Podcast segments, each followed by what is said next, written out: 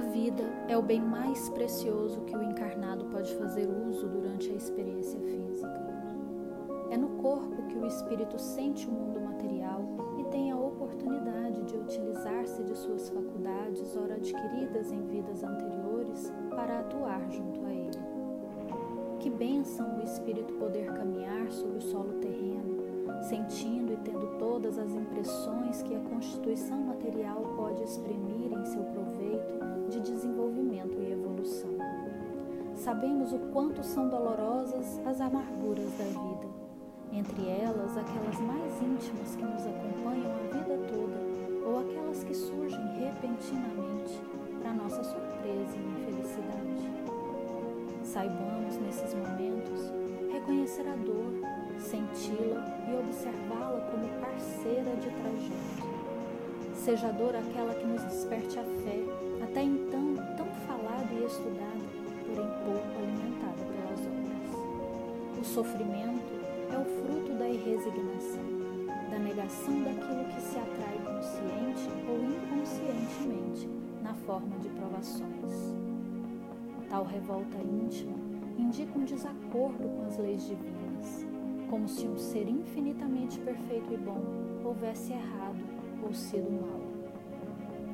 Assim, voltemos nossos olhos espirituais ao sofrimento que incomoda e potencializa a dor.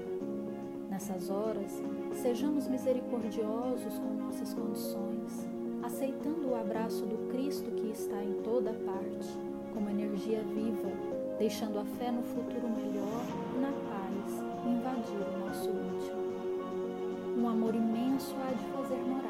Corações que sofrem resignados, ou pelo menos os que evitam a discórdia com os desígnios do Pai Maior, fonte criadora de todas as coisas o amor está em toda parte e ele é a fortaleza da vida. Se você pensa em desistir, deixando tarefas a serem cumpridas, deixando de reconstruir as bases da alma doentada, ou mesmo acredita que o sofrimento é insuportável, saiba que não está sozinho.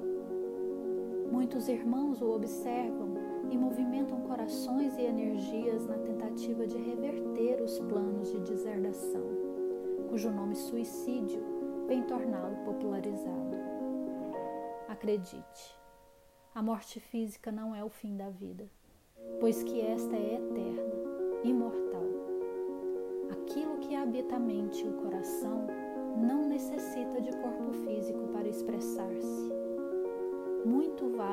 ombro amigo que lhe oferece ajuda, uma mão amiga ou um pedido de socorro ao seu anjo da guarda.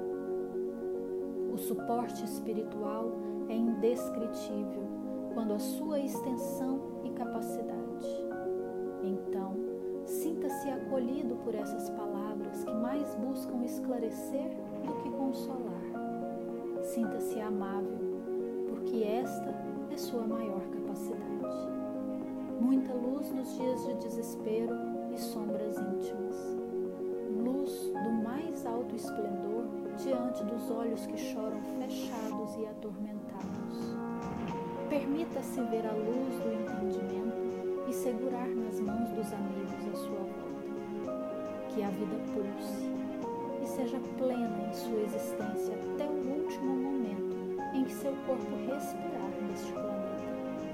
Neste dia você será recebido com todo amor e honra por aqueles que cuidaram ocultamente de você sob as ordens do Cristo. Feliz vida!